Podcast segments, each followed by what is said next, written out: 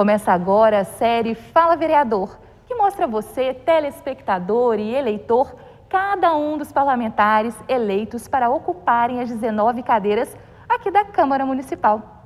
E hoje eu converso com o vereador Tiago do Cidadania, eleito para representar o primeiro mandato aqui na casa. Vereador, tudo bem? Seja muito bem-vindo ao Fala Vereador. Olá, Paula. Hoje nós vamos iniciar esse bate-papo com você e eu gostaria que você contasse para a gente o que, como que deu início essa sua vida pública. É, em 2008, é, eu trabalhava no mercado do meu pai, que fica no bairro entre Santa Cândida e bairro São Benedito. Então, vários amigos, pessoas das comunidades, é, viram que realmente não tinha mais representantes na nossa região, que a comunidade estava carente desse representante. Uhum. E como lá é, são é, comunidades carentes, então precisava dessa pessoa brigar por eles. Eles, eles estavam se sentindo sem a voz. Uhum. Então eu analisei, eu antes de 2008, eu dentro do mercado, eu já ajudava vários projetos sociais, todo mundo ia no mercado, procura o Tiago Bonecão, procura o Tiago Bonecão. Então aquilo foi acendendo. Aí todos os amigos, familiares falaram, você tem que sair candidato. Aí eu saí candidato em 2012 uhum. e acabou que infelizmente eu perdi em 2012 por dois votos. É... Aí eu fui convidado pelo atual prefeito da época a trabalhar como assessor do diretor-geral do Denlurb. Então eu trabalhei durante um ano e dois meses como assessor do diretor é, geral do Denlub e recebi o convite através de muito trabalho no Denlub. Graças a Deus eu era bem relacionado com uhum. todos. Recebi o, é, o convite de ser o diretor operacional. E naquela época fiquei assustado, mas muito feliz, porque eu fui o diretor mais novo da história de Juiz de Fora pelo Denlurb. Então era uma responsabilidade muito grande. Eu trabalhava todo dia de seis e meia, sete horas da manhã até de noite, porque é uma responsabilidade de ter uma cidade dessa, de você deixar ela limpa, não é fácil. Do mesmo jeito que, o, que a, um bairro está limpo de manhã, infelizmente algumas pessoas jogam lixo e a pessoa acha que você não limpou aí já fala mal do prefeito, fala mal do Denlurb, e a gente sabe que a gente tem muitos desafios. E naquela situação de ser o diretor do Denlurb, eu tinha comentado quando eu perdi por dois votos que eu não ia vir mais candidato, que eu ia ficar lá no Denlurb. E foi passando os anos, fui trabalhando, fui dando conta do recado, é, fui tendo, conhecendo todo o sistema da prefeitura, as outras secretarias, tinha um bom relacionamento com todos, desenvolvi com os acautelados, quero deixar bem claro aqui que os acautelados é uma mão na roda para o Denlube, é eficiente, eles trabalham capinando, isso ajuda a deixar a, a cidade limpa, uhum. sem contar da ressocialização deles, para eles voltarem para o mercado de trabalho. Uhum. Então é muito importante os acautelados para o Denlube.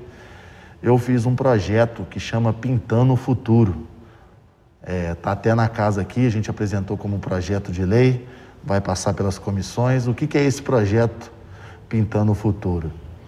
Eu selecionei os acautelados que eram pintores, serraleiros, pedreiros, auxiliares de serviços e começamos, juntamente com parceria com a diretora das escolas, começamos a, a reformar a escola. A diretora movimentava rifas, pedia aos empresários, a gente tinha um conhecimento também, pedia outros, e ela arrumava todo o material para dentro da escola e os acautelados reformava todas as escolas. Com esse projeto, a gente reformou em dois anos 18 escolas e cinco creches. Esse projeto é tão maravilhoso porque a criança chegava na sala de aula, via aquilo tudo quebrado, tudo rabiscado. Qual que era a alegria daquela criança estar ali, ali dentro?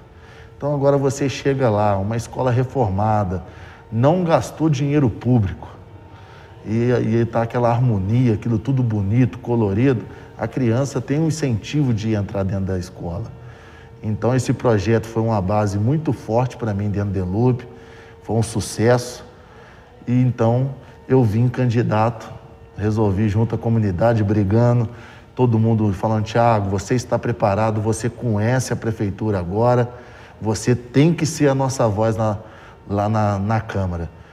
E o Denlube, os servidores também, falou, Tiago, você tem que representar a gente lá, a gente está aqui abandonado. Então é, foi uma emoção, conversei com os familiares, que a gente sabe que é uma batalha muito grande, tem que ser com responsabilidade. É, então eu resolvi em 2020 vir de novo. E graças a Deus, com esse projeto Pintando o Futuro e, e nós fazendo essa limpeza maravilhosa durante esses seis anos como diretor do Denlube, uhum. A gente veio, graças a Deus, ganhamos, estamos aqui Estamos trabalhando muito e eu estou aqui lutando todos os dias, do primeiro dia até, até hoje, lutando muito para a gente melhorar o Denlube, que a gente sabe que a cidade cresceu e lá não tem funcionário suficiente. Uhum. Então a gente vem lutando muito por vários segmentos da nossa prefeitura. Tiago, e por falar em melhorias, né? Você tem feito parte de várias comissões aqui na Casa Legislativa. Como estão os trabalhos até o momento? É, na verdade, as pessoas falou, é, Tiago Bonecão, você está muito animado, porque 10 comissões não é mole. Mas estou muito feliz, uhum. sou presidente de três comissões, a Comissão dos Agentes de Saúde, a Comissão do Automotivo e a Comissão dos Esportes. Essas três comissões, é um orgulho eu ser presidente, uhum. a gente está trabalhando muito, Queremos não deixar só as coisas no, no papel, uhum. que a gente sabe que, infelizmente, é, os vereadores fazem um, ótimo trabalho aqui nas comissões e, quando chega no executivo, trava lá e não consegue as ações chegar na comunidade. E quando eu fui candidato, uma coisa, uma promessa que eu fiz para os meus eleitores, uhum. que não adianta só falar bonito aqui. As coisas têm que chegar na comunidade. Você tinha abordado aí sobre a questão da, das comissões, e tem uma, uma questão interessante na comissão do, do esporte, né? Sobre esse incentivo aos campeonatos é, de várzea, mas incentivando os adolescentes a participarem, mas com o movimento pela paz, não é isso? É, é na nossa primeira reunião como, com a comissão lá na Secretaria de Esporte, com o secretário Marcelo, é, nós levamos essa demanda para ele, que estamos muito preocupados com essa rivalidade de gangues uhum. em Juiz de Fora.